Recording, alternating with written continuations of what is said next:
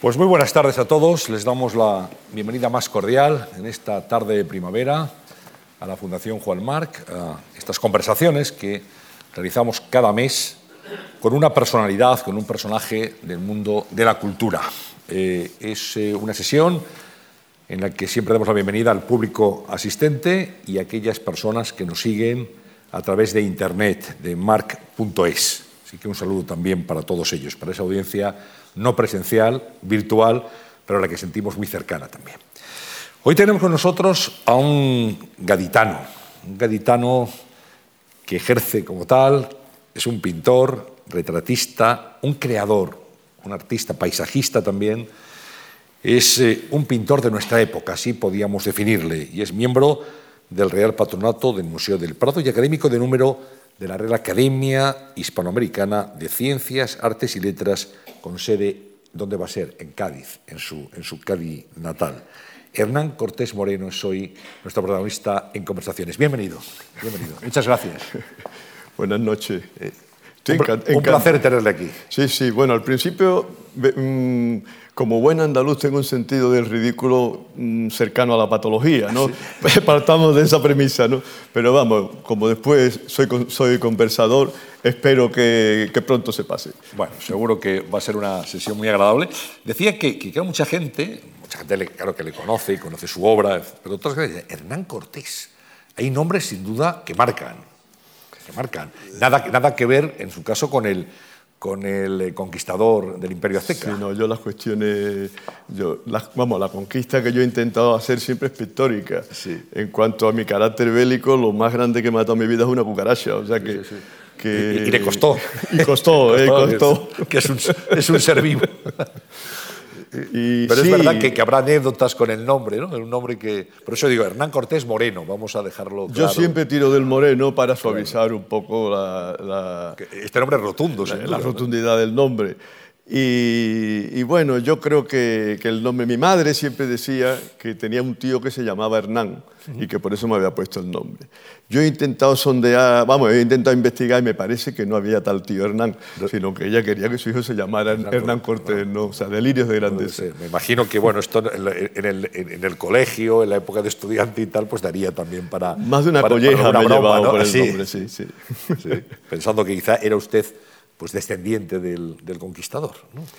He conocido a las personas más cercanas a la descendencia de Cortés y tienen un apellido muy, muy, muy, muy normal, ¿no? Y esos son los verdaderos descendientes. Yo no, no, no, soy tal, ¿no? Pero sí, sí, que, que sobre todo en la, en la, niñez y en el colegio el nombre me pesó más de la cuenta. bueno, también le ha pesado, eh, eh, digamos, en su justa medida y en, nombrar su obra, una obra muy acreditada, muy reconocida, muy admirada, por tanto es un, referente en el mundo de la pintura de, este país. Estaba pensando, señor Cortés, que al final un pintor, como un escritor, pasa muchas horas en su estudio, pintando, creando, solo, muchas veces solo, Ahora está usted con, mucho público aquí en la, Fundación Juan Marc, que es un contraste de esa labor de, creación en soledad a luego cuando un escritor tiene que hablar de su obra, o un pintor de la suya también, ya enfrentándose a la gente. Es una, digamos, una dicotomía interesante, ¿no? el, pasar de, de, esa creación uno solo a poder explicar, a poder hablar de lo que uno hace a los demás es difícil, sobre todo la pintura. El otro día, hablando de otra cosa, me decía el profesor, bueno, Antonio Bonet, que en, no sé qué monumento, eh, la, escultura que definía la pintura eh, era una, una, mujer con una cinta en los labios. O sea, eh, se, definía la pintura en esa escultura, en aquel monumento, como el arte del silencio, en el fondo. Por lo tanto, es muy difícil trasladar la pintura al mundo de las palabras, ¿no? Pero también es verdad que entre... Yo creo que suele, en el mundo del arte hay dos, tipos de, artistas, aunque la palabra yo siempre prefiero hablar de pintor que de artista, pero bueno, eh, utilicemos la convención. El artista que depende de un público inmediato se, se transforma entonces se crece con el público. Yo he tenido amigos cantantes eh, que cuando actuaban en público se transformaban. Y, a veces largaban más disparates de la cuenta, pero, pero estaban encantados de haberse conocido en ese momento. ¿no? El artista que trabaja en soledad en ese sentido es mucho más, es mucho más pudoroso y, más reacio a, explicar lo que hace con palabras. ¿no? Pero bueno, vamos a intentarlo. Sí. ¿Cómo, ¿Cómo, es el ambiente de, de su estudio? ¿Cómo se podría explicar a, a las personas que están aquí? ¿Hay mucho silencio? ¿Pone música? ¿Cómo, digamos, ¿qué, qué, nos podríamos encontrar si ahora apareciéramos en su estudio? Me debato entre el silencio y la música. Ah. Un tipo de música, yo, soy muy amante de la música, eh, probablemente es mi vocación frustrada. Eh, ¿Le hubiera gustado ser músico? Tal vez. Mi madre, mi madre que es la que está detrás de, mi dedicación a, a la pintura, ¿no? Porque mi madre era una pintora frustrada y con seis años ya me compró la primera paleta y los primeros tubos de, óleo. Era muy aficionada también a la música. Es más, una, una imagen que yo tengo de ella, mi madre era mujer de médico de provincia y por lo tanto se tuvo que dedicar a sus hijos y a las labores de su casa. Y, pero tengo una imagen de yo ponerle en el tocadisco eh, La muerte de Isolda, y mi madre friendo huevos fritos en la cocina con dos lagrimones cayéndole mientras, mientras Isolda allí se estaba muriendo en el tocadiscos. Por eso la música para mí también eh, mm, es muy importante. Lo que pasa es que el silencio, amigo, es tan valioso y tan difícil de encontrar hoy que cuando hay verdadero silencio es una maravilla. ¿no? Pero la música que oigo cuando pinto es una música que yo entiendo que me ayuda a lo que estoy haciendo. No puedo oír cualquier música. Eh, ¿Se le pasan las horas sin sentir a Hernán Cortés en su estudio? Hombre, sí, sí, sí, sí. Una buena, eh, sí, sí, se pasa sin sentir. Y yo creo que una, algo importante e, en la vida de una persona es que se le pase el tiempo sin darse cuenta. Creando, o sea, sin darse cuenta. Eh, luego, ese, esa posibilidad que tienes en el estudio de que el tiempo desaparezca, a mí me parece que es un, privilegio. Que, es un privilegio, efectivamente. ¿Cuántas horas le dedica a la pintura en una jornada normal? La jornada normal, eso no quiere decir que no haga muchas salidas y tal, pero la jornada normal puede ser de 10 de la mañana a 7, 8 de la tarde. Ininterrumpidamente. Bueno, con, con una pequeña siesta, pues soy andaluz, y, y necesito... Siesta creadora, sí. siesta creadora, inspiradora. ¿eh? Suele ser de 15 minutos y tal, ¿no? Porque ya si duermes mucho, después no duermes bien por la noche. ¿no? Pero vamos, aparte de eso, sí, es más o menos todo el día alrededor. Claro. La inspiración es importante, el arte también, pero el trabajo, la dedicación, el esfuerzo, el, el, el estar eh, minuto tras minuto creando. Tu vida acaba girando alrededor de la pintura y lo que... Yo cuando sé que tengo la tarde entera para mí, cierro la puerta del estudio, tengo la tarde entera para mí, me pongo a reírme solo como un tonto. Eh, qué, maravilla, ¿no? Qué, qué, maravilla, la tarde entera para mí, para jugar con los colores y eso. ¿no? ¿Se sigue sorprendiendo todavía? ¿Se sigue aprendiendo en la pintura? Sí, a pesar de la experiencia, a pesar de que ya habrá probado todos los colores, todas las combinaciones, todas las técnicas, todavía sigue hoy sorprendiéndose y descubriendo algo nuevo. En, Tiene que ser así, si no, no se puede pintar, no se, no se puede hacer algo artístico. La diferencia, creo yo, entre un joven pintor y un veterano es que el joven pintor tiene tanto por descubrir que está en una tensión, en un estado de tensión que se trasluce en la obra como algo positivo. ¿eh? Se nota la obra de un artista joven Velázquez. Eh, si uno ve el retrato que le hace Velázquez a Felipe IV, el primer retrato que le hace cuando viene a la corte, el que está de pie el rey y tiene un, papelito blanco en la mano, eso que está vestido de negro, la tensión que hay en ese cuadro no la hay en las meninas, ni en sus últimas obras, ni en las hilanderas. puede haber más sabiduría y sobre todo una manifestación de mayor conocimiento de la pintura, pero esa tensión latente del que está descubriendo, y en el arte del descubrimiento creo que es muy importante. El problema del pintor veterano es que ya la forma no se le resiste tanto y eso te quita atención. Entonces vas creo, eh, creo, o, al menos en mi experiencia, eh, vas cambiando de actitud y lo que vas persiguiendo es mm, el intento de mantener viva la ilusión. ¿Cómo, ¿Cómo puedo yo conseguir que la ilusión siga, siga rondándome? Cuando está pintando retratos, paisajes, cuando está creando, ¿piensa en el espectador futuro de su obra? Vamos a ver, se piensa siempre en un espectador eh, hipotético. Hay un, hay un libro de un, arquitecto que no me acuerdo ahora mismo cómo se llama, que es muy bonito el libro. Se llama Dios lo ve, se llama el libro. El que no, no sé si... Bueno, y, se basa en una anécdota de un arquitecto inglés que se dedicaba a hacer monumentos funerarios y tal, magnífico arquitecto, y tenía un, taller con, muchos jóvenes allí, eh, mm, eh, dibujantes y tal, y entonces él, iba pasando y corrigiendo los proyectos y le dice a uno de los arquitectos, eh, e, esa solución de esa pared no, me gusta, no me parece. Y le dice el joven, eh, es que esa pared tiene una pared medianera muy cerca y nadie va a ver ese problema de proporciones que usted me dice. Dice, sí, sí, sí, pero Dios sí lo ve, Dios sí lo ve. Entonces, este arquitecto que, que creo que no era ni siquiera creyente, o sea, es verdad que en el arte hay siempre como... Mm, mm, bueno, y, y podemos poner un ejemplo, cuando Fidias hace los maravillosos frisos esos del Partenón que están en, el British, Fidias sabía que desde el ángulo en el que el espectador iba a ver eh, esos frisos, se iban a ver mm, con una desproporción y no se iban a ver como los vemos hoy, que los vemos en el plano real. Y sin embargo es una de las esculturas más perfectas y más bellas. Luego siempre hay un diálogo con un hipotético espectador ideal, que es con el que tú te entiendes. No así con el espectador concreto que recibe la obra, que supuesto, por supuesto también, pero que muchas veces su opinión puede ser incluso una rémora. Pero siempre hay un diálogo con el espectador, claro.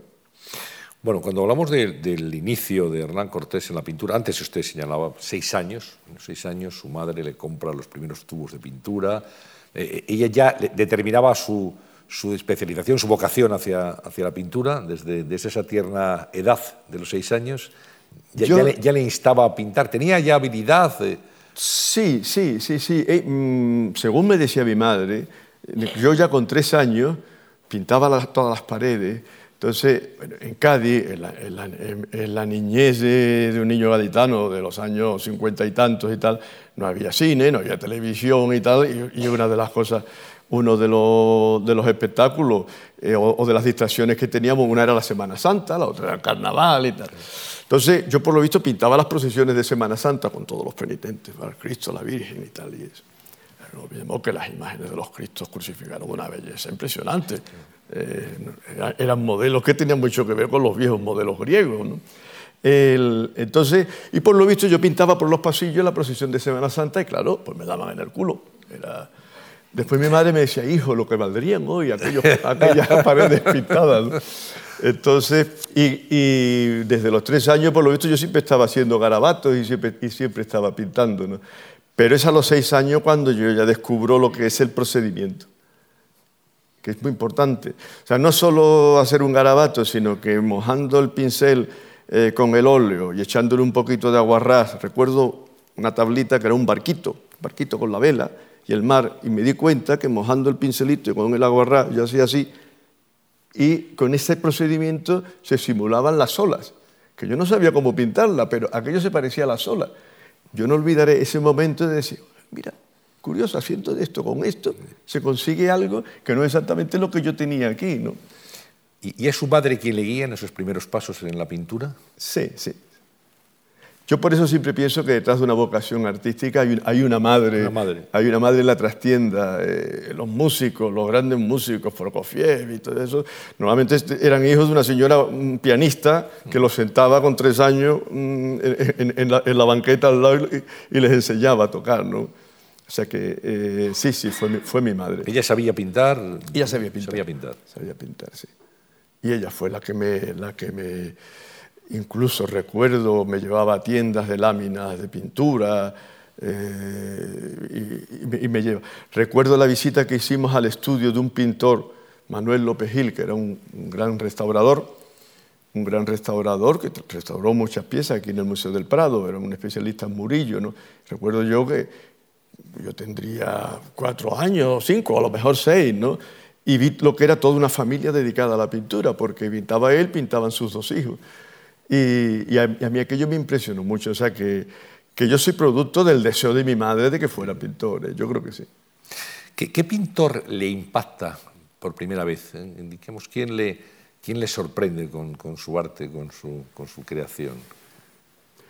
Hombre, como pintor, recuerdo de mis primeros dibujos así, con más calidad, recuerdo unos dibujos que hice yo influido por Miguel Ángel, vamos, copiando unos dibujos de Miguel Ángel y tal. Pero ya como pintor individual fue el Greco, que no es un pintor que hoy me, me guste tanto. ¿eh? Eh, me gusta, por supuesto, es un grandísimo pintor, ¿no? Pero en esa época el Greco, la singularidad del Greco, ese nervio que tenía ese pintor, eh, a mí me impresionó mucho, hasta el punto de que me atreví, o sea, no olvidemos que la vanidad en un joven pintor es muy importante. ¿eh? Entonces yo me atreví a firmar Hernán Cortés Epoviesen, como firmaba el Greco. y eso, digamos, el Greco no forma parte ahora de sus referentes pictóricos favoritos, pero ahora mismo si, si le preguntamos eh, quiénes son sus, eh, sus, sus pintores icónicos, ¿En quién estaríamos pensando? No es fácil para un pintor tener pintores icónicos, ¿eh? porque al fin y al cabo bastante tiene uno consigo mismo. Lo que sí, tienes a lo mejor cuadros icónicos. A mí me gusta... Más cuadros que pintores. Sí, a mí me gusta en pintura hablar más de la pintura o de la historia de la pintura y en el fondo a mí lo que me interesa, me interesa más que la, la pintura siga siendo un fenómeno vivo que rendir tributo al genio de otros. No porque no los reconozca, por supuesto que los reconozco. O sea que en ese sentido yo prefiero, prefiero hablar de cuadros que me parecen consumados o cuadros muy logrados, ¿no? Ahora, pese a eso, hay pintores que están mucho más cerca de mí que otros, ¿no? Piero de la Francesca creo que es, uno de los pintores más queridos por la mayoría de los pintores. ¿eh? En el campo del retrato, Velázquez es un, pintor de una categoría que, eh, que también es un pintor muy, muy importante. ¿no? Después, eh, mm, el, nervio eh, y, y, el patetismo que pueden tener Van der Weyden o Zurbarán, esa, esa mezcla de la geometría, el sueño geométrico, precisamente con el patetismo humano que encuentro en estos dos pintores, para mí es ejemplar viniéndonos al siglo XX, hombre, la influencia de Picasso es una influencia que es inevitable. O sea, todo pintor, por lo menos de mi generación, se ha formado la pintura admirando, admirando a Picasso. Pero la línea que va de Cézanne, Gauguin, Picasso y eso, eh, es muy importante también. Y Bacon en el tratamiento del ser humano, en cómo él expresa el sentir de un poco del ser humano en el siglo XX después de, de, las dos grandes guerras que se padecieron. Ese, ese sentirse casi un, un, pingajo de carne que, hemos sentido lo, los humanos en el siglo XX, comparando con otras épocas que tenemos una visión más heroica de nosotros mismos, creo que Bacon lo ha, lo ha expresado como nadie. Es otro pintor que para mí es un referente. Y en cuadros, cuando hablaba más que pintores cuadros, ¿cuáles son sus cuadros a los que siempre acude o que siempre le siguen sorprendiendo? El, el, silencio que tiene el retrato este de Felipe IV de Velázquez que he dicho, oh, hombre, un cuadro, la Anunciación de Fray Angélico que hay en el Prado, yo, para mí, es, bueno, decir el más es muy fácil, ¿no? pero es de los cuadros mejor tocados por la gracia que yo he conocido y de hecho en ese cuadro aprendí que la gracia no era para mí, que me estaba vedada, porque no se puede pintar, vamos, yo no podía pintar con la gracia que pintaba aquel señor, ¿no? Y eso siempre, siempre te enseña, es otro de mis cuadros más, más queridos, ¿no? El perro enterrado de Goya también es un cuadro, curiosamente un cuadro en el que probablemente en su eh, en se ve hoy ese cuadro, en su configuración actual, ha influido mucho el azar. ¿no? Pues un cuadro que soportó muchas restauraciones y probablemente muchos desgarros y deterioros, y el cuadro no era así en su origen. Pero amigo, como se explica en ese cuadro con ese inmenso plano y la cabeza del animal, el sufrimiento de un ser vivo en la, eh, eh, vida y como no, nos induce a sentir piedad por él, me parece conmovedor. ¿no? Ese es otro, otro de mis cuadros. Podría seguir, ¿eh? hay más cuadros, ¿no? pero probablemente esos ahora mismo son los que me vienen a la mente. ¿Cómo llega Hernán Cortés al retrato? Bueno, mm, por amor a la figura humana. Por amor a la figura humana. Sí, sí. Yo creo, eh, yo creo que hay pintores que parten del, de... Creo que, eso es además que se da mucho en la zona, eh, eh, en, el área del Mediterráneo. O sea, no olvidemos la estatuaria antigua, no olvidemos la escultura griega, no olvidemos el retrato romano, no olvidemos que en el Renacimiento italiano se recoge esa herencia, uniendo la que viene de Bizancio. Entonces, mm, ahí hay un amor por la figura humana, que la hemos mamado desde niño, y antes puse el referente de los Cristos crucificados, que se pueden ver en otra clave, no solo religiosa, no deja de ser una imagen del sufrimiento del hombre en, este mundo eh, también. Entonces, ahí hay una tradición de gusto por la figura humana, por el cuerpo humano y por, su particularización en el retrato que, marca, un camino. Hay otro tipo de artistas de otras latitudes, eh, incluso más de las escuelas del norte, como pues el Bosco, por un ejemplo, que son más ilustradores, narran más una historia. Sin embargo, este, este tipo de, creadores que se mueven en esta tradición eh, prefieren encontrar todo lo que es la representación del ser humano, o sea, la, creación de ese, de ese modelo en el que todos nos vemos. Bueno, pues la particularización de eso te lleva al retrato. Yo tuve una época en la que hice mucha pintura abstracta, que lejos de lo que se piensa está mucho más cerca de esto de lo que creemos. Y hubo un momento en el que, mm, por Sí, por una cierta crisis personal, propia de cualquier artista, que, no, que, en un momento dado no sabe por dónde, tirar, empecé a dibujar a mis amigos. Digo, voy a empezar otra vez por mis amigos, venga. Y ahí me di cuenta que en el retrato estaba lo que yo andaba buscando. O sea, no, tenía que contar ninguna historia de, dos figuras tomando un café en, un rincón, ni, no tenía que contar nada, sino solamente representar a un ser humano con todo lo que eso conlleva. Que, que no es poco. Que no es poco, que no es poco. Porque un retrato señor Cortés, no es tanto la representación de una figura física, sino también hay que traducir allí algo más, el alma de esa persona. Pues sí, por supuesto. Pero eso, hay que darle vida al retrato. Sí, pero eso es algo que o te sale o no te sale. El buscar darle alma a una figura humana eh, es, como la psicología del retratado. Bueno, que es lo mismo, que es un derivado de eso que me comenta. Eh, si, lo, si, lo, buscas mucho, mata, lo matas. Es mejor que, llegue. Que llegue. Que llegue. te dejas llevar por, por indicios. Es verdad que cuando retratas, representas, todas las personas tenemos, somos muy contradictorias y, y conforme más contradictorio se va haciendo el personaje que estás pintando, más humano va resultando. La comisura de los labios puede demostrar que, tiene un carácter irónico y después hay una enorme melancolía en la manera de mirar con el ojo izquierdo, pongamos por caso. Entonces, esa combinación es la que nos hace, a mi entender, eh, humanos. Entonces, te dejas llevar va diciendo, ahora está mejor, ahora está peor. Pero como diga, como piense, voy a sacar la personalidad de fulano y el alma de fulano. El alma se cierra como una concha, y eh, no aparece ni el alma, ni el fulano, ni nada. Apareces tú con tu voluntad allí dando la lata, Sin más. en el fondo. ¿La esencia de, del retrato reside en la mirada?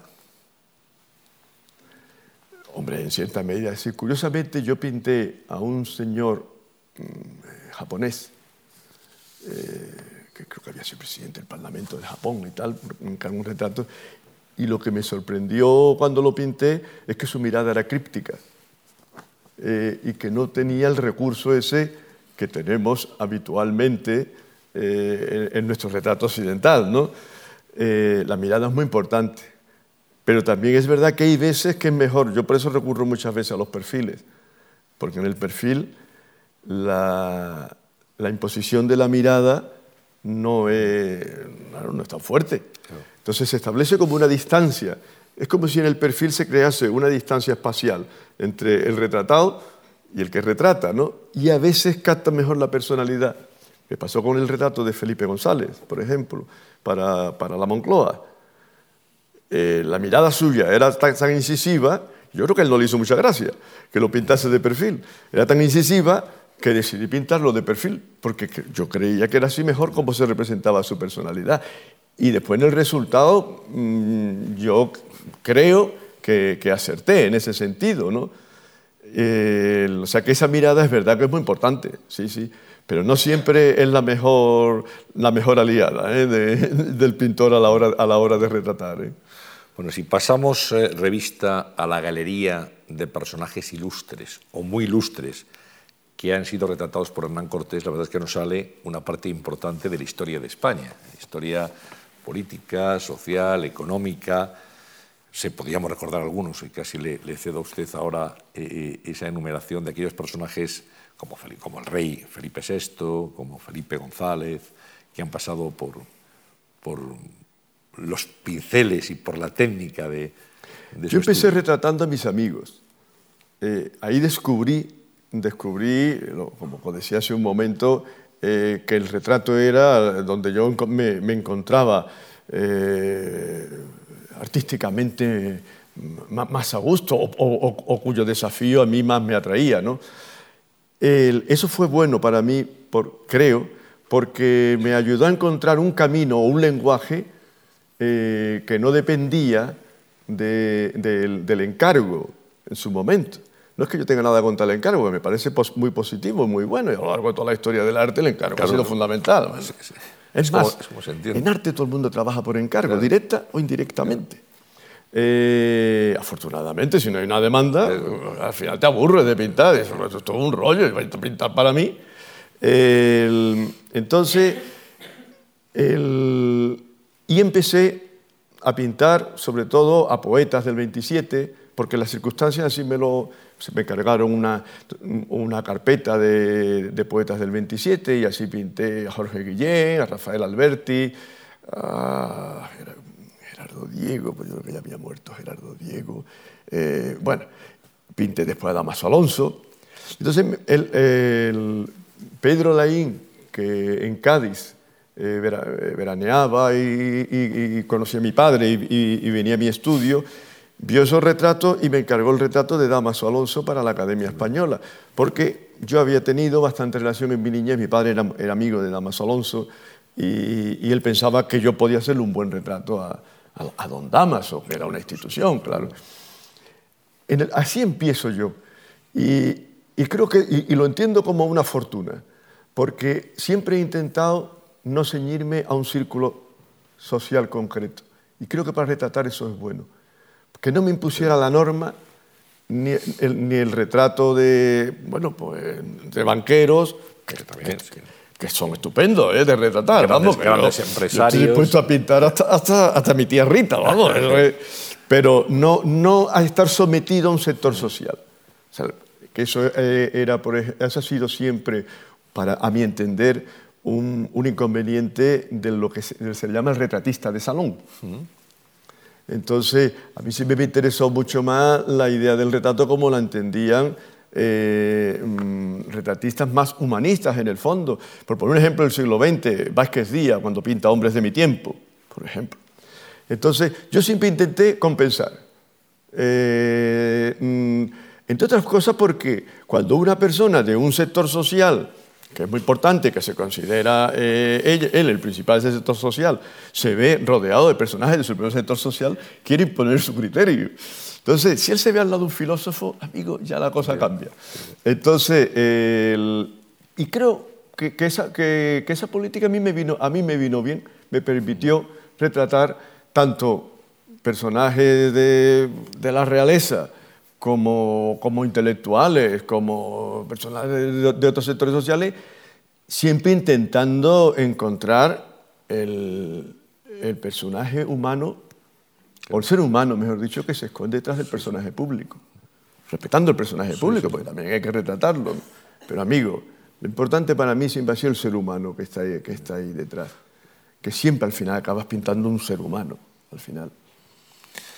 Eh, claro, personajes, por ejemplo, tan destacados en la vida económica, empresarial de este país como Mancio Ortega, del que hay muy pocas imágenes. Durante mucho tiempo nadie tenía en ningún periódico, había fotografías de Amancio Ortega, había una foto de una vez y tal, pero una persona muy poca edad y sin embargo su retrato sí ha circulado profusamente, el retrato que usted le hizo. Pero yo creo que él no era muy aficionado Lo que pasa es que todos tenemos nuestra debilidad y su mujer sí quiso que lo pintase, claro, amigo, ante eso. No, no, no, hay, que se, hay que se niegue. no, hay, quien, no hay quien se resista, ¿no? Entonces se, dejó pintar, pero porque Flor y su mujer se empeñó y, quiso, y quiso que yo, que yo lo pintase. ¿no? Eh, eh, ¿Qué nexos de unión se establecen, señor Cortés, entre el, el retratista y el retratado? Hombre, el, en el mejor de los casos, yo a veces, sobre todo cuando hablamos de personajes así públicos, muy sobresalientes y eso, empiezas pintando a, un, a un, banquero o a un, ministro o y acabas, y, cuando lo firmas te das cuenta que estás firmando ya el retrato de un amigo. A veces se da eso. Aún así, yo creo que para retrasar, perdón, que para retratar ah, es importante saber distanciarse. Yo creo que sí. Hace falta tomar distancia con Tomar distancia. Eh, es verdad que cuando conoces a una persona y, y, entiendes su porqué, la aprecias más normalmente. Eh, y, puede haber mucha y puede existir más complicidad con un retratado que con otros. También es muy importante, creo, que para, para el buen curso del retrato que, la persona que se está, o sea, que, el, retrata, que el, retratable, en este caso, sea una persona que se ve a sí mismo con cierto sentido del humor. Eso crea, genera un mejor entendimiento, creo, entre el pintor. Eh, la persona que tiene una idea muy cerrada de sí misma o de su imagen eh, mm, plantea normalmente más problemas, más problemas para entenderla y para retratarla, claro. Eh, para que nos hagamos una idea de cómo es el proceso, digamos que, que alguien decide encargarle un cuadro, un retrato a, Hernán Cortés. A partir de aquí, ¿cuál es el proceso? Usted cómo se, me imagino que verá muchísimas fotografías, analizará su imagen pública, le hace ir a su estudio, ¿cuánto tiempo está? ¿Cómo trabaja con el, con el retratable? Cuando yo empezaba, aplicaba eh, cuando yo empecé, quiere decir, aplicaba un criterio propio de la enseñanza de las bellas artes entonces, ¿no? que el, modelo lo ponía a posar en el estudio y empezaba un poco con él del natural, del natural, y después, como para, para, un buen retrato hay que trabajar mucho y son muchas horas, necesitaba datos y al, al final le hacía algunas fotografías. Me di cuenta que ese procedimiento no, mm, a mí, desde luego, no me iba, porque para eh, cuando trabaja exclusivamente con la pose del natural, eh, a mi entender, mm, mm, yo caía en un naturalismo que no me acababa de convencer. De otras cosas porque para posar del natural tienen que buscarse posturas que se puedan mantener mucho tiempo. una postura como esta, cuando una, cuando una persona lleva 15 minutos, le duele la muñeca, horrores, y ya no se puede mantener. Entonces al final todo el mundo está así, solamente. Claro, yo quería aprovechar, mm, yo creo que en el, eh, en, el lenguaje de la pintura, aprovechar eh, la espontaneidad del modelo es importante también, porque puede decir un gesto ocasional, si está debidamente pintado y, llevado al lenguaje estático de la pintura, puede decir más de la personalidad de un retratado que, un gesto a lo mejor mm, más atemporal. Entonces, poco a poco me fui dando cuenta que, mm, el proceso yo debía invertirlo. Entonces, al, final, lo, que hago, lo que pretendo hacer es conocer a la persona, eh, verla, verla, hablar con él, comer juntos, si me invita, si me invita él, mejor todavía, claro, y mm, comer juntos, mm, eh, charlar y tal. Y ya a partir de ahí, a partir de ahí eh, hago, hago fotografías, sesiones fotográficas, pues si, pues si, tengo la posibilidad de, ver vídeos, pues mejor que mejor, todo, o sea, toda la información posible, donde yo voy viendo los gestos que más se repiten, los que más le caracterizan, y entonces a partir de ahí ya, digamos, sueño el cuadro, me intento inventar el cuadro a partir de ahí. Y una vez que tengo eso, eh, que siempre se cambia después, al final, ¿no? Pero más o menos estructurado, entonces ya sí recurro al natural porque el natural aporta algo que todo lo demás no aporta, que es la persona adelante y, siempre, sea, constantemente pensamos que en las fotografías no nos vemos, por poner, un ejemplo. Por ejemplo, a, cuando yo pinté a Pedro Laín para la Academia Española, yo conocí a Pedro Laín desde niño.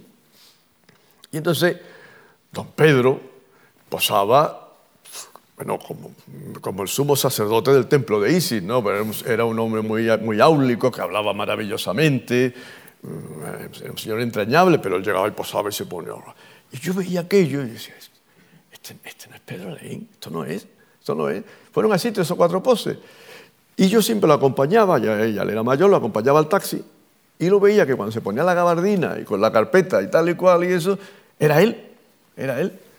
Porque él tenía esa, esa mezcla de, de, gran orador y de hombre que, que imponía en un escenario con, con, un hombre también con mucha fragilidad, como la mayoría de las personas. y yo veía que, entonces a la cuarta pose creo, o a la quinta, le dije, Pedro, cuando llegué, cuando llegué, cuando al estudio, no te quites ni la gabardina. No, pero ¿cómo? Espera un momento. No, pero ¿cómo va? digo, confía en mí, confía en mí. Espera un momento. Y le dice, pom, pom, pom, pom, pom. Le dice, 8, 10, 20 fotos. Ahora quítate la gabardina, otra vez. Pom, pom, pom, pom, pom. Y, y ya con toda esa documentación, más todo el trabajo que yo había hecho, al final él me reconoció, él me reconoció que el cuadro era, era mucho más él y vamos, que era un cuadro muy respetuoso por lo demás, iba, iba a la Academia Española. Entonces, eh, pero era mucho más él que, el otro señor que se sentaba así y que decía, bueno, por favor, esto, esto es demasiado. Me imagino que en algunas, eh, con algunas personalidades, pensando en el rey o un presidente del gobierno, claro, la disponibilidad de tiempo será muy limitada. No, tendrá todo el tiempo que, que el pintor desea para estar con el retratado. Sí, por la experiencia me ha demostrado que las personas más ocupadas son las que tienen más tiempo. Sí. El que no da golpe nunca, tiene tanto por hacer que nunca tiene tiempo para nada. Y, los que, y los que están todo el día y tienen una buena secretaria al lado que le dice, don fulano, que tiene usted que ir a tal sitio, el pintor, que, que, tiene que posar. Y van allí, y van allí disciplinadamente. Disciplinadísimamente y, y, posan mejor que los otros. ¿Cuántas horas puede, necesita usted para, para plasmar un retrato? Mm, hombre, no hacen falta tampoco, hay, en eso hay mucha historia. ¿Varias sesiones? ¿Cómo lo, cómo lo trabaja? Depende también de la información que tengas de la, de, la persona. El, hombre, lo ideal sería, pueden ser unas cinco o seis poses. No tiene por qué ser más. Pueden ser más. Incluso hay veces que los mejores retratos eh, se, eh, te salen y, y, ni siquiera has conocido. A mí me pasó con, Íñigo Cabero. Íñigo Cabero, sí. Íñigo Cabero. Yo recuerdo que, que le gustaba mucho la música y en los conciertos yo lo tenía en la butaca de al lado, hablábamos y tal. Y recuerdo en una ocasión se presentó un retrato y me dijo, y me dijo Íñigo Cabero, Hernán, yo quiero, porque él era pariente de la persona cuyo retrato se presentaba en el ministerio, yo quiero, cuando yo deje de ser presidente del Consejo de Estado, quiero que tú seas el que me haga el retrato, espero que sea lo más tarde posible, pero yo quiero que me lo haga. Murió el pobre al poco tiempo de eso. Y el Consejo de Estado, sin saber nada, me lo encargó eh, eh, ese retrato. Y todo el mundo coincide que es el retrato de Íñigo Cabero más fidedigno que hay y tal, mucho más que otro que le hicieron, que le hicieron en vida. ¿no? O sea que nunca, nunca se sabe. ¿eh? Hay trabajo con, fotografías y con recuerdos, entiendo. Exactamente.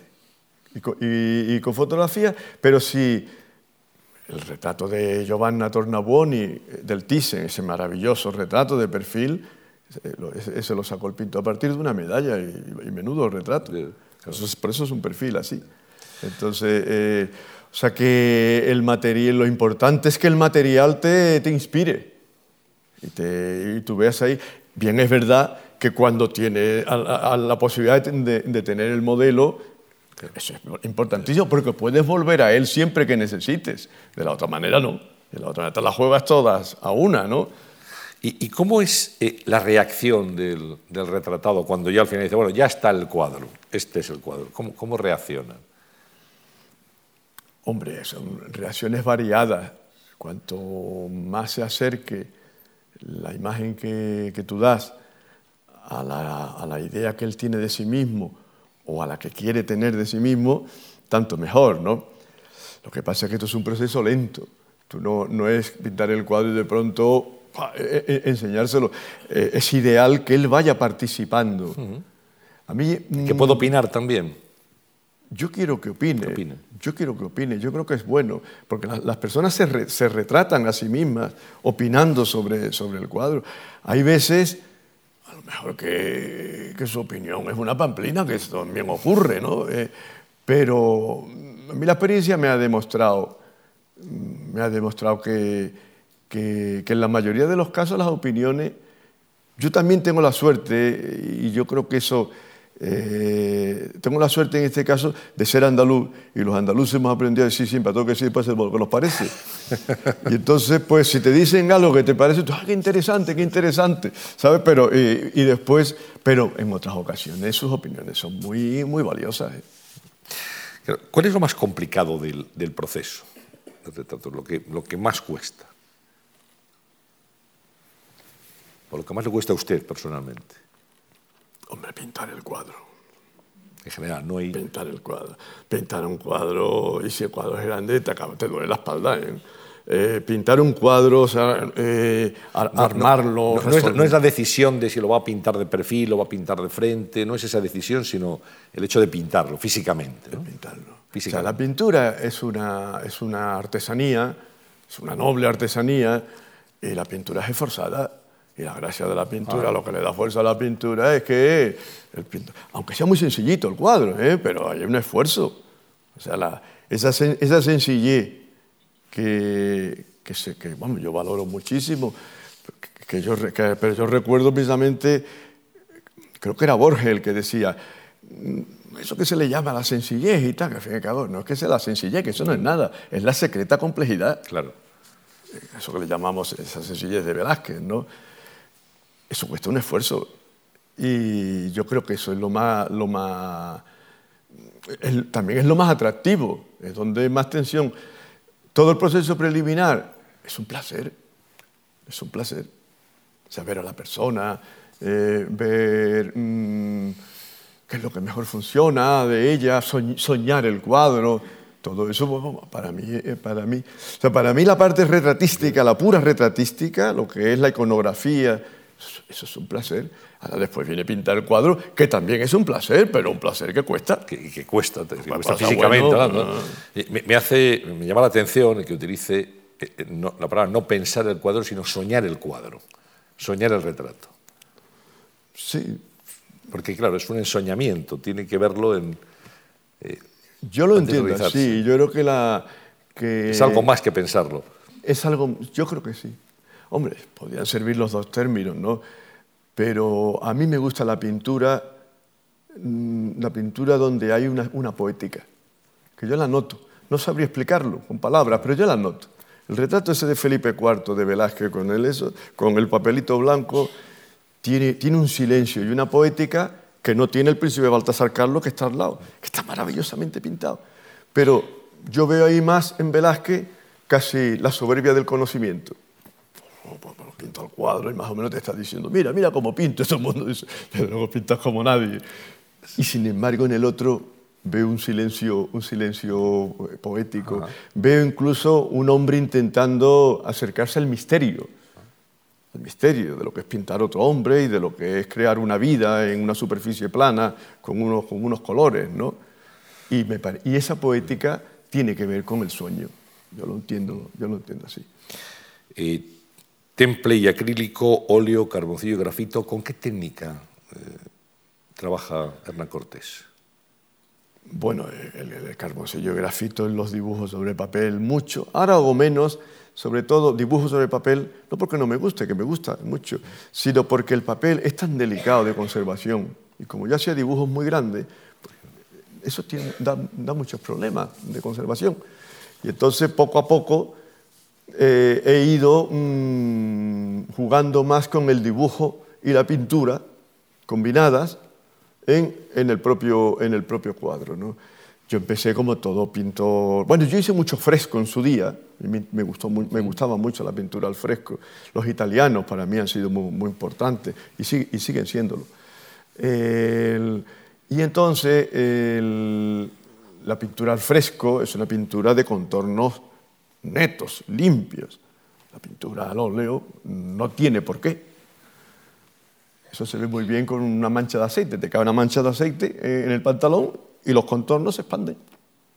Entonces no, te cae una mancha, eh, vas por la calle, vas con un pantalón negro, pongamos por caso, te salpica un coche, te cae una mancha de agua y tal, eso, y se queda con los contornos como las acuarelas, limpios, nítidos.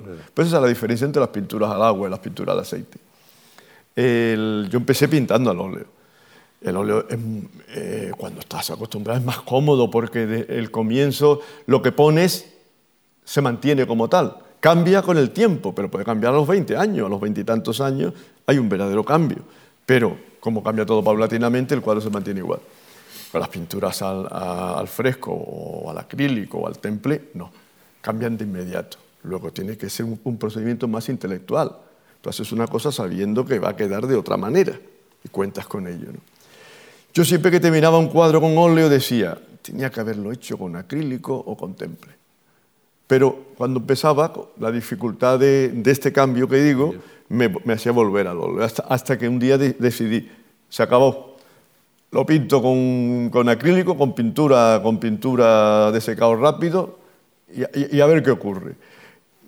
Y al final salió el cuadro también, ¿no? Y desde entonces me mm, trabajo con pintura acrílica, que, que se parece en el fondo mucho más a lo que era la vieja técnica mixta de los primitivos y que permite, o sea, no solo permite, te obliga a dibujar, a dejar el dibujo eh, de manera más nítida, más clara, o sea, más, más exigente. Y eso era lo que, yo, lo que yo andaba buscando, o sea, que era trabajo con pintura acrílica. Y hay una obra, eh, de las muchas suyas, que me siempre me ha llamado la atención, está en la sala constitucional del Congreso de los Diputados, que es el, los retratos, un político, los siete padres de la Constitución de 1978. Eh, es una obra sin duda para la historia, porque allí están los redactores de nuestra Carta Magna, y me gustaría que nos, que nos contara la génesis y el desarrollo de, esos siete cuadros. Algunos de esos padres de la Constitución, estoy pensando en Gabriel Cisneros, la borda, por ejemplo, de CD, pues había fallecido ya cuando usted eh, aborda ese conjunto de obras y tiene que trabajar con las fotografías y los recuerdos. Sin embargo, es un retrato magnífico de, Gabriel Cisneros. Todo el mundo coincide. Para muchos dice que es el mejor. Que, ahí, ahí, tenemos un ejemplo de lo que hablábamos antes.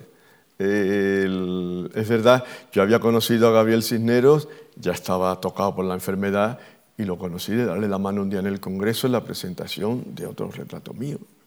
Pienso que sería. Entonces, pero era ese fue todo mi contacto con él.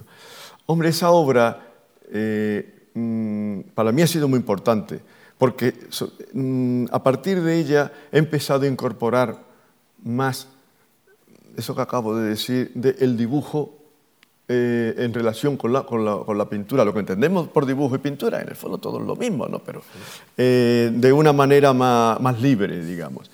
yo sabía que esta obra bueno, al principio lo que, lo que se quería cuando se me encarga eh, esta obra era pues, un, cuadro grande con, con, los siete ponentes, porque en el fondo siempre que se hace un, encargo en nuestro país de un cuadro de conjunto, todo el mundo está pensando en las meninas o en la familia de Carlos IV, porque es que lo tenemos metido aquí. Claro, claro yo, y yo pensaba, digo, yo meter en un cuadro a los siete, estos siete señores, Fraga en una esquina del cuadro con la mano así, el otro, digo, esto va a ser una retórica insufrible, porque además ese tipo de composiciones hoy no las sentimos de la misma manera. de hecho, después para el Senado tuve que hacer una obra con treinta y tantos retratos y también querían que fuese una obra con los treinta y tantos personajes. Y yo, ¿dónde meto yo treinta y tantos personajes? Uno al lado de otro, que además encima no, no tenían una, una, relación cronológica, porque estaban los presidentes de gobierno desde las primeras elecciones hasta...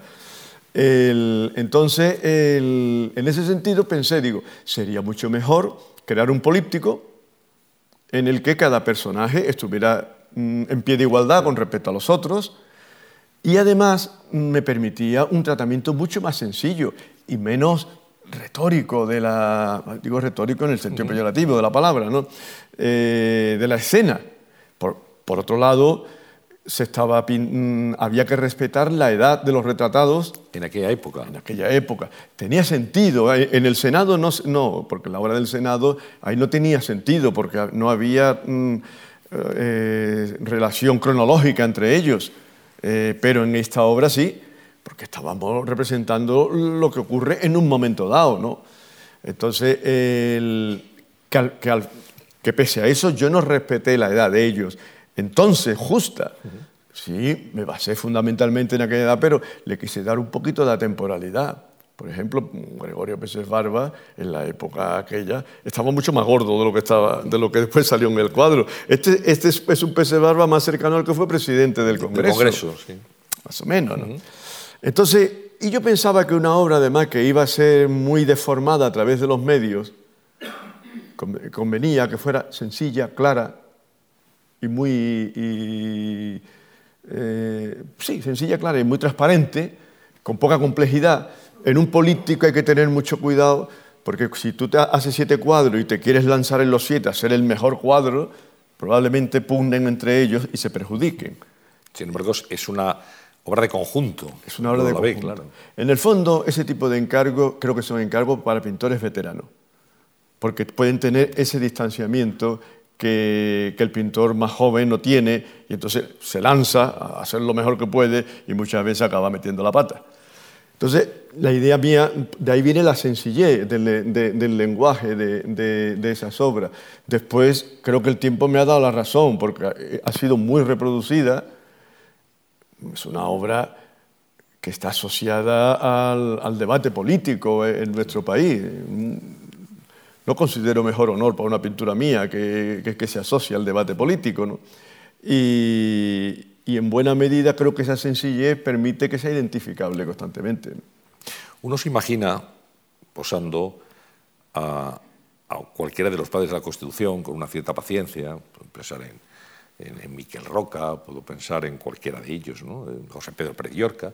Ahora, cuesta, cuesta pensar en la palabra, la palabra paciencia asociada a Manuel Fraga Ibarne, que, que, usted no tengo Me imagino que será un modelo eh, más difícil porque Fraga era un huracán, eh, un ciclón absoluto de actividad. No, no sé cómo, cómo puedo lidiar con aquello. Bueno, pues a duras penas. A duras penas. Porque recuerdo la, la pose, claro, estamos hablando ya de un Fraga, era, una pose simbólica casi, porque él era ya un señor de ochenta y tantos años y yo iba a pintar al, al, Fraga que vino de embajador, que había acabado de ser embajador en Inglaterra. De Londres, sí.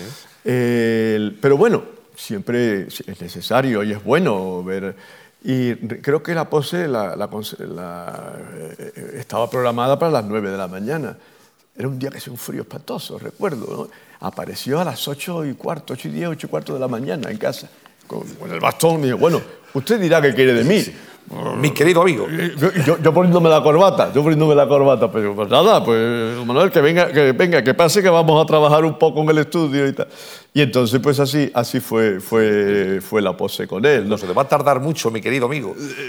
Lo que pasa es que era un buen conversador. ¿eh? Muy bueno, excelente. Era un grato conversador. Entonces, eh, a mí, a mí el personaje me resultó, bueno, en el fondo me resultaron gratos todos. También eh, cuando yo pinté, fui a Barcelona a ver a, Jordi Soletura, que físicamente estaba estupendamente. Yo me pensaba encontrar una persona más deteriorada, y, pero sin embargo ya su cabeza eh, era errática. De pronto volvía a la realidad en la conversación ante una palabra, a lo mejor identificaba una palabra mía y volvía a la realidad. E inmediatamente o sea, eh, decía cuatro frases eh, conexas oh, y de pronto ya se iba otra vez a, a, las montañas. Era, me fue curioso, pero el personaje me pareció eh, entrañable. Sin duda, ¿no? y ahí está ese cuadro para recordarle a él y a, todos los padres de la Constitución y a aquellos sobre todo que, que, han fallecido y que ahí está el testimonio de, de su redacción de nuestra Carta Magna que es una obra colectiva de la que hay que sentirse sin duda orgulloso. Quería preguntarle por su faceta de miembro del Real Patronato del Museo del Prado. Lleva ya varios años en el Patronato del Museo del Prado, que nos hable de su experiencia. Debe ser también algo emocionante para un pintor formar parte de esta institución en una de las primeras pinacotecas del mundo. Hombre, sí. Aparte que, por supuesto, pero aparte que es que el Museo del Prado mm, para los españoles es la casa de los pintores. ¿eh? Si, yo creo que si algo eh, caracteriza al Museo del Prado con respecto a otros grandes museos más enciclopédicos, importantísimos también, como el Prado, eh, es que en el Prado es donde más ves lo que es la obra de un maestro en el, conjunto de sus cuadros. precisamente por ser una colección de coleccionista, en el fondo. Vamos, en este caso era el, coleccionismo real. Pero el coleccionismo real hacía que si te gustaba Rubén, acababas teniendo 40 Rubens o 50 Rubens. Los otros museos normalmente han tenido una política, digamos, más, más equilibrada. ¿no? el Prado tiene lagunas también, históricas, quiero decir. Sin embargo, para conocer lo que es la pintura de Tiziano, tienes que ir al Prado. Por la de Rubén, Velázquez, o sea, digo, en el volumen de su obra, y si, hablamos de Goya hay más de 200 cuadros. Entonces, eso para un pintor es muy importante porque para aprender, para aprender debe, e, es bueno ver, mm, ver la obra de un maestro en su conjunto. De ahí la importancia de las exposiciones eh, antológicas de artistas y tal, ¿no? porque te enseñan mucho del proceso. Con todo esto quiero decir que para un pintor, yo creo que pocos museos del mundo son tan valiosos para un pintor que empieza como el Museo del Prado. ¿no? Entonces para mí, claro, ha sido, ha sido importantísimo y, además un museo que quiero mucho. Claro. claro eh, un museo que acaba de cambiar de director, mm, se ha marchado Miguel Zubaza, por 15 años, y ha eh, llegado a la dirección del Prado Miguel Falomir. Me gustaría que, nos, que nos definiera los dos directores, al saliente y al entrante, en su, en su relación personal que ha tenido con ellos. Bueno, yo a Miguel Falomir lo conozco desde hace mucho más años, porque él fue precisamente comisario de una exposición mía en el Conde Duque en el año, hace ya de esto, pues yo qué sé, 20 años casi, bueno, si no 20, 17, ¿no? Recuerdo además que cuando mm, para aquella exposición me, hablaron de él, yo lo recibí un poco de uñas, porque yo pensaba, me va a venir aquí un historiador de arte a, contarme cómo es mi pintura. Y a los 15 minutos, bueno, que a los 15, a los 5 minutos de hablar con él, dije, este, es el tío ideal para esto. Un hombre que ama la pintura, sabe de pintura y, y encima tiene una humanidad nada desdeñable. O sea que en ese sentido eh, las diferencias entre ellos, hombre, tal vez, tal vez Miguel Falomir responde más al perfil del sabio estudioso mm, del mundo de la pintura y en el caso de, Miguel, y Miguel Sugasa responde más al, modelo de gestor y de hombre con, disciplina y con, y con, mucha capacidad de, de, haber llevado el museo a un puerto estupendo, que es donde está ahora mismo. ¿no? Tal vez podríamos decir que su casa es más político y este es más científico. Bueno, vamos a, a ver enseguida, eh, algunas, vamos a escuchar algunas preguntas, vamos a ver sus cuadros, pero quería detenerme un instante, que no hemos, no hemos citado, en su etapa de aprendizaje. Usted estudia en la Escuela Superior de Bellas Artes de Santa Isabel de Hungría, en Sevilla, y más tarde en la Escuela Superior de Bellas Artes de San Fernando, en Madrid. Quería preguntarle por esa experiencia de cuando usted estaba allí aprendiendo, sus maestros, sus compañeros, esa etapa de estudiante, ¿qué recuerdo tiene de todo ello? Las escuelas de Bellas Artes, mm, mm, vamos a ver, esto tiene varias respuestas. En primer lugar, la diferencia entre una escuela y otra, que las hay. ¿eh? La escuela de Sevilla era una escuela más tradicional, pero a su vez era una escuela donde la pintura estaba más viva, en el fondo. La escuela de Madrid, la escuela más importante, claro, aparte que en aquella época en Sevilla casi no había galerías de arte. había alguna, pero muy pocas. O sea, que había menos mundillo mm, ligado a la profesión eh, digo, mundillo de, venta y de posibilidades profesionales, eh, a lo que me refiero, porque el mundo de la pintura en Sevilla es muy importante y sigue estando, y sigue estando vivo. La Escuela de Madrid cuando llega es una escuela como más importante, pero también a su vez más, más aséptica en, ese sentido. Yo, es verdad que cuando entro en la Escuela de Bellas Artes ya tenía, eh, cuando, cuando decido ser pintor, yo empecé medicina, mi padre era médico, mi padre hizo la carrera de medicina con un grandísimo esfuerzo. Y para él, mi abuelo era panadero, y para él ser médico era una cosa importantísima. mi hermano estudió medicina y yo iba para médico. Entonces tuve la suerte de tener, de tener un valedor, que era Damaso Alonso, eh, bueno, y Laín también, pero sobre todo Damaso Alonso, que acabó, acabó convenciendo a mi padre con un argumento muy, muy de poeta, precisamente. Le dijo, ellos hablaban de usted, de la vieja generación, y dice, Antonio, déjese de Pamplina, que un buen pintor puede ganar mucho más dinero que un médico mediocre. Ese fue el argumento definitivo. El argumento definitivo.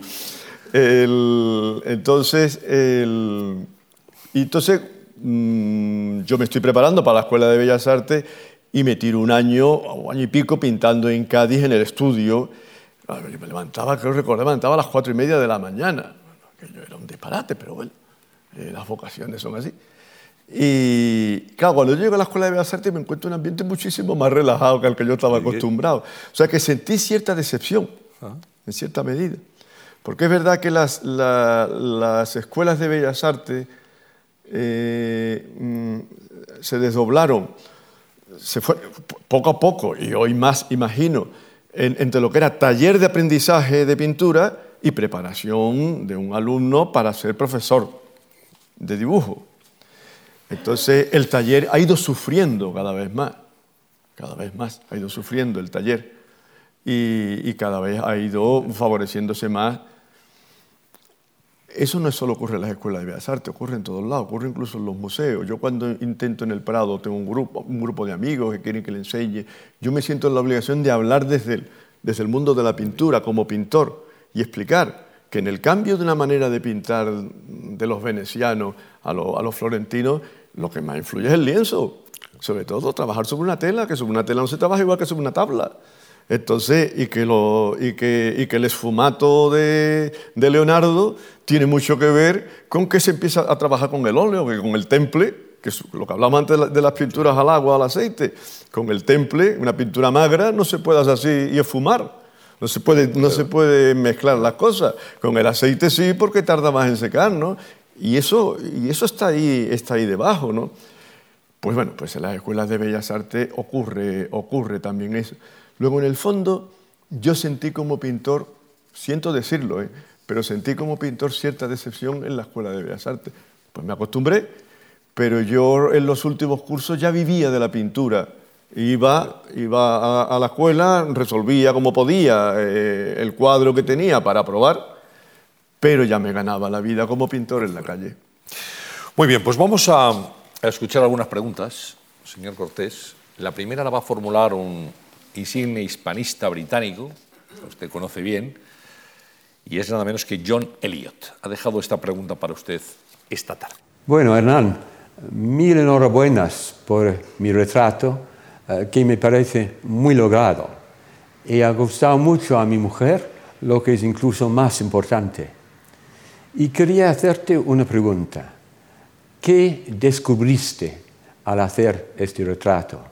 Y voy pensando no solo en cuestiones de personalidad y características, sino también en el espacio uh, que tenías. ¿Cómo uh, te ha venido la idea de presentarme de esta manera, de esta manera dejando el espacio, por ejemplo, a un lado?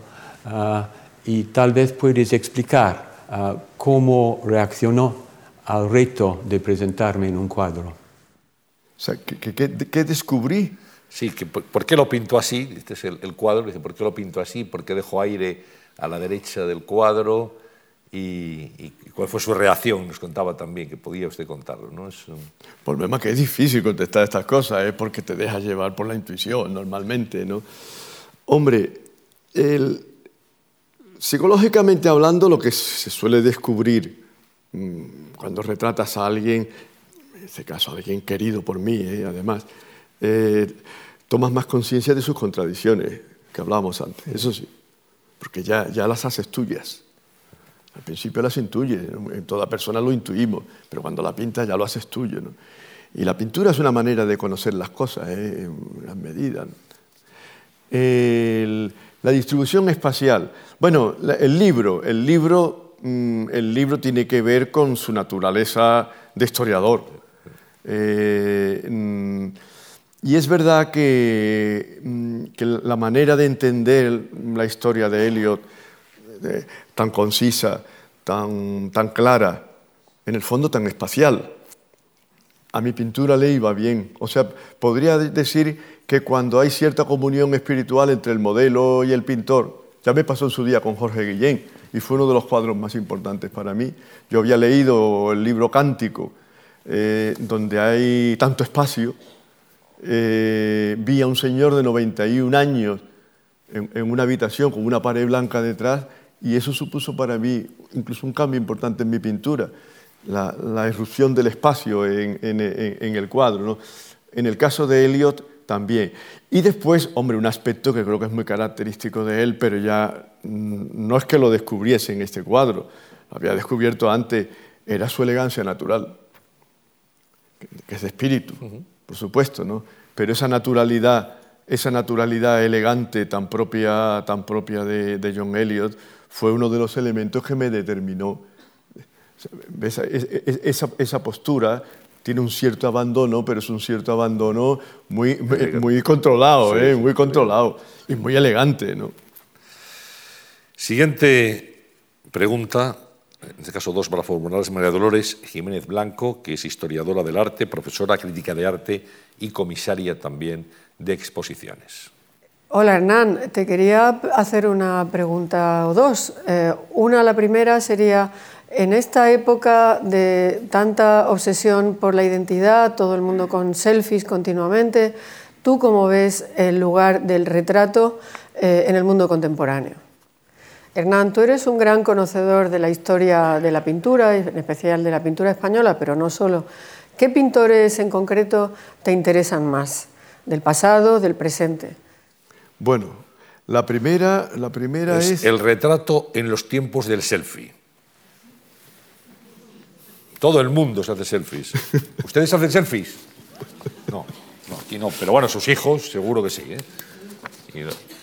Los más jóvenes, todo el mundo se hace selfies permanentemente. El autorretrato ahora es, digamos, una, una máquina yo he intentado, en buena, eh, eh, yo y muchos, y muchos pintores que han hecho retratos contemporáneamente, eh, adaptar un poco el, el, retrato a los tiempos que corren y, hacerme, hacerme eco de, de las influencias del cómic, de la fotografía, del vídeo, etcétera, etcétera, por supuesto. Lo que sí he ido viendo en, ese proceso es que la diferencia entre el retrato pictórico y, el tipo de imagen rápida que, nos puede dar el selfie o, u otros medios es grande, sobre todo porque el carácter estático del retrato pictórico le, le, permite mm, grabarse de manera indeleble más en la memoria colectiva de las personas. Voy a poner un ejemplo. Eh, Juan Ramón Jiménez. si pensamos en Juan Ramón Jiménez, todos estamos pensando en el dibujo que le hizo Vázquez Díaz, que después, apareció en los billetes y tal. Eh, que, un Juan Ramón Jiménez joven, con esa cara de príncipe moro que tiene y tal. Sin embargo, Juan Ramón Jiménez lo han fotografiado de mil maneras, lo han pintado otros pintores. Sí, pero hay uno, hay uno que por su garra pictórica se nos ha quedado todos en el inconsciente colectivo. Eso es una peculiaridad, a mi entender, del retrato pictórico, de la pintura. Es un hombre pintando a otro, es un hombre reflexionando sobre otro. Y la historia del retrato está ahí. yo creo que lo más, bueno, una de las cosas más atractivas del retrato es que nos ha ido dando la imagen plástica del ser humano. Y hasta cuando decimos, fulano es más guapo, fulano es más feo, es más atractivo, esto. E, e, e, esa escala de valores nos viene determinada por la historia del retrato en gran medida, ¿eh? desde, Egipto hasta, hasta hoy. ¿no? O sea, en ese sentido, creo que el retrato, mm, aunque aprovechemos la espontaneidad, como yo decía antes, la, la, espontaneidad que te permite la fotografía y tal, de captar una instantánea, esa instantánea vista en, una fotografía o en un selfie y tal, es muy distinta a cuando un señor con sus manitas se la pinta. En ese momento ya, ya esa instantaneidad adquiere un carácter simbólico mucho más... Hombre, si es bueno pintando, claro, es un manta, ¿no? Pero si es bueno, adquiere un carácter mucho más definitivo. Entonces yo ahí veo, veo la, la, la, diferencia. ¿no? Y la segunda pregunta... La pregunta habla de sus pintores, los pintores que más le han marcado, sus pintores, creo que es algo de lo que hemos hablado también a lo largo de esta, de esta conversación. sí, en el, en el, campo del retrato, pero como ya he dicho pintores en general, me voy a centrar ahora más al campo del retrato. A mí me interesan, mm, o sea, yo creo que en la, historia de la pintura nuestra occidental, a mí hay un retrato bellísimo también en el mundo de la pintura japonesa y tal, pero escapa a, lo, a las limitaciones de lo que estamos hablando. Hay dos tipos de, hay dos tipos de, retratistas. El que de verdad viaja y se interesa por la representación de otro ser humano y viaja con él en el cuadro, o sea, lo que yo entiendo como retratista, y después hay pintores excelentes que hacen retratos ocasionalmente.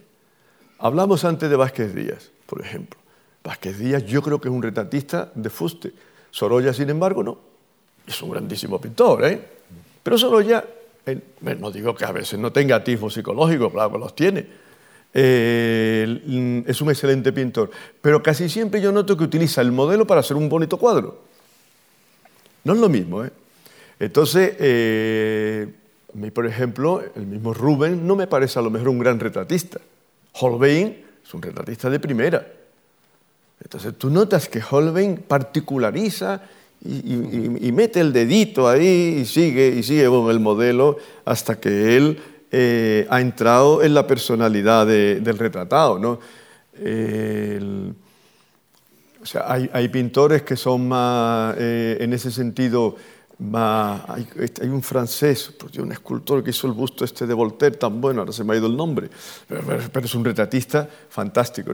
A mí esos son los que más me gustan, los que más me interesan donde yo veo eh, el esfuerzo de, un ser humano por representar a otro ser humano. Con respeto, ¿eh? con respeto eh, y a su vez mm, es como la amistad. en el fondo yo, yo creo que se parece mucho la amistad. Tú tienes que, que, mm, respetar la voz del otro, darle, darle, mm, darle la palabra, pero a la vez ser sincero con él en la conversación. ¿no? Por ejemplo, en mi retrato adulador me parece que, que, mm, que no es retrato. Eso no quiere decir que por contra vayas a buscar solamente los aspectos más negativos. Pero tiene que ser objetivo el retrato. tienes que ser objetivo, eh, o intentarlo, vamos. Una curiosidad, ¿usted se ha hecho algún autorretrato alguna vez? Cuando empecé a pintar me hice, me hice muchos autorretratos. Yo decía que era porque no tenía modelo, aunque ahora tiendo a pensar que era la, vanidad mm, desproporcionada de un artista Nobel. Eh, incluso uno recuerdo que lo firmé yo, Hernán Cortés. Eh, nunca me he visto... Eso es de conquistador ya, esa firma. ¿eh? Con una capa roja y tal. Pero nunca me he visto en, en mis autorretratos. Yo creo que yo conmigo no, no acierto. Ya, ya después de aquello... Del pasar el tiempo yo lo veo. no, lo ha hecho. bueno, hablábamos de ese político de la Constitución, padres de la Constitución, que me parece que es una obra muy emblemática de, de Hernán Cortés, siete cuadros que, que hay que ver así en su conjunto. Sí, por eso lo firmé solamente uno, para dejar siempre claro que, era un conjunto. Un conjunto. Firmé el del centro, creo, creo recordar. ¿eh?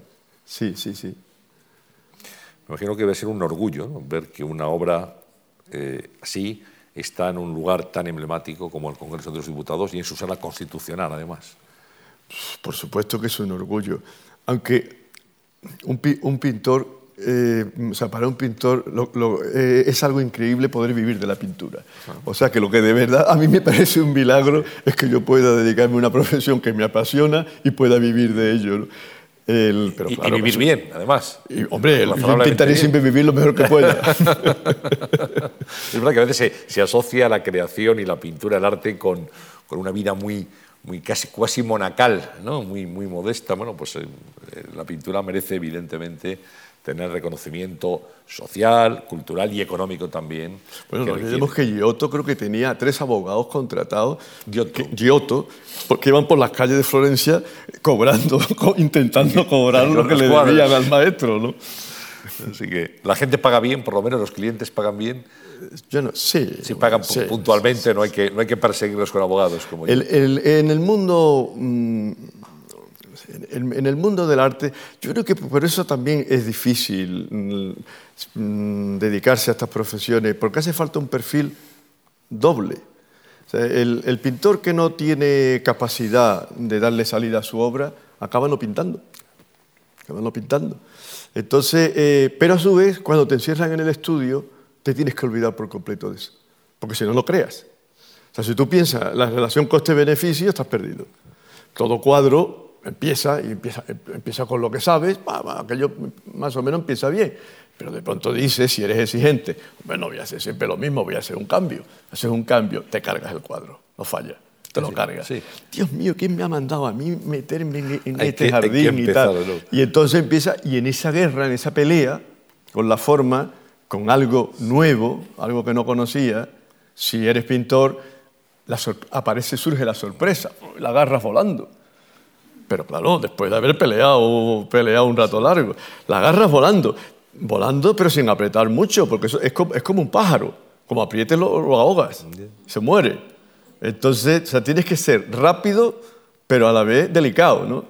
Y entonces, si, si, tienes, si tienes un poco de, olfato pictórico, y esa es la evolución de un pintor, al fin y al cabo. Si tú piensas en el coste y en el beneficio, estás perdido. Ni pájaro, ni vuelo, ni nada. Pero a su vez, después tienes que, tienes que conocer cuáles son las leyes, de, las reglas del juego, y tienes que colocar tu obra y tienes que comer de ella, ¿no? Sin duda. Bueno, pues eh, llegamos al, final de esta sesión, de esta conversación, y yo, como siempre, le voy a pedir, como siempre hago con, los invitados que, pasan por, este formato, que nos deje tres propuestas, tres propuestas, tres, para mejorar la sociedad. Bueno, tiene miga la cosa. Tiene ¿eh? miga. Como dicen en Cádiz, tiene guasa. tiene guasa. Tiene guasa.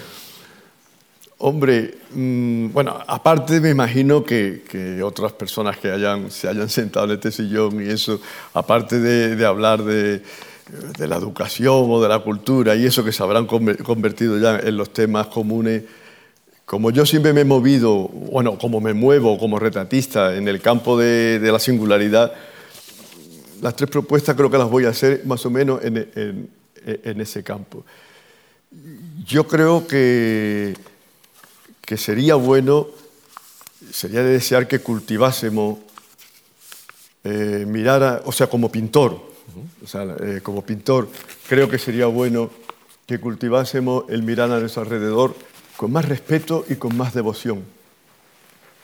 valorar más la frescura de nuestros ojos al ver la realidad que nos rodea. Y más hoy, que está todo el mundo con los aparatillos estos y ver las cosas siempre a través, a través de un móvil. Lo fotografiamos todos todo.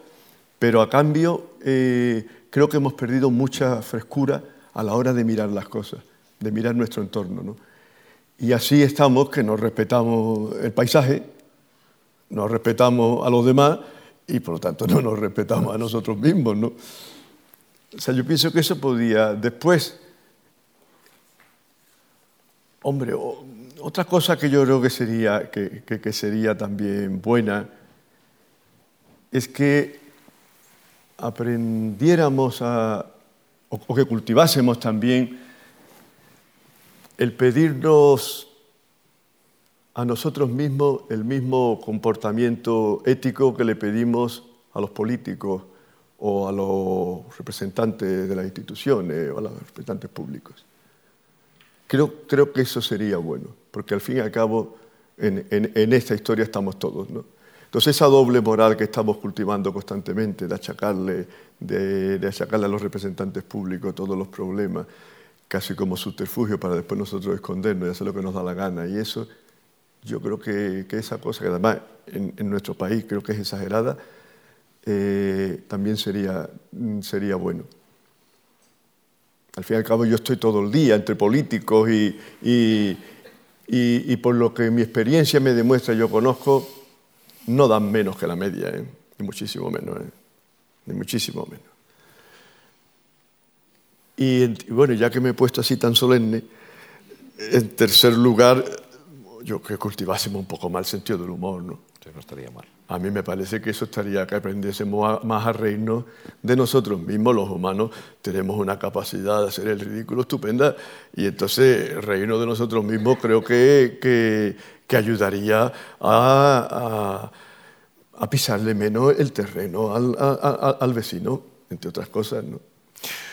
Pues yo quiero agradecerle muy sinceramente eh, este tiempo, esta hora y media, en el que hemos estado repasando su vida, su obra, sus retratos.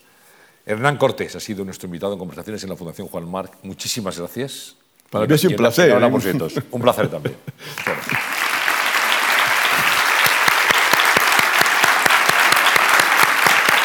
A todos ustedes, muchas gracias.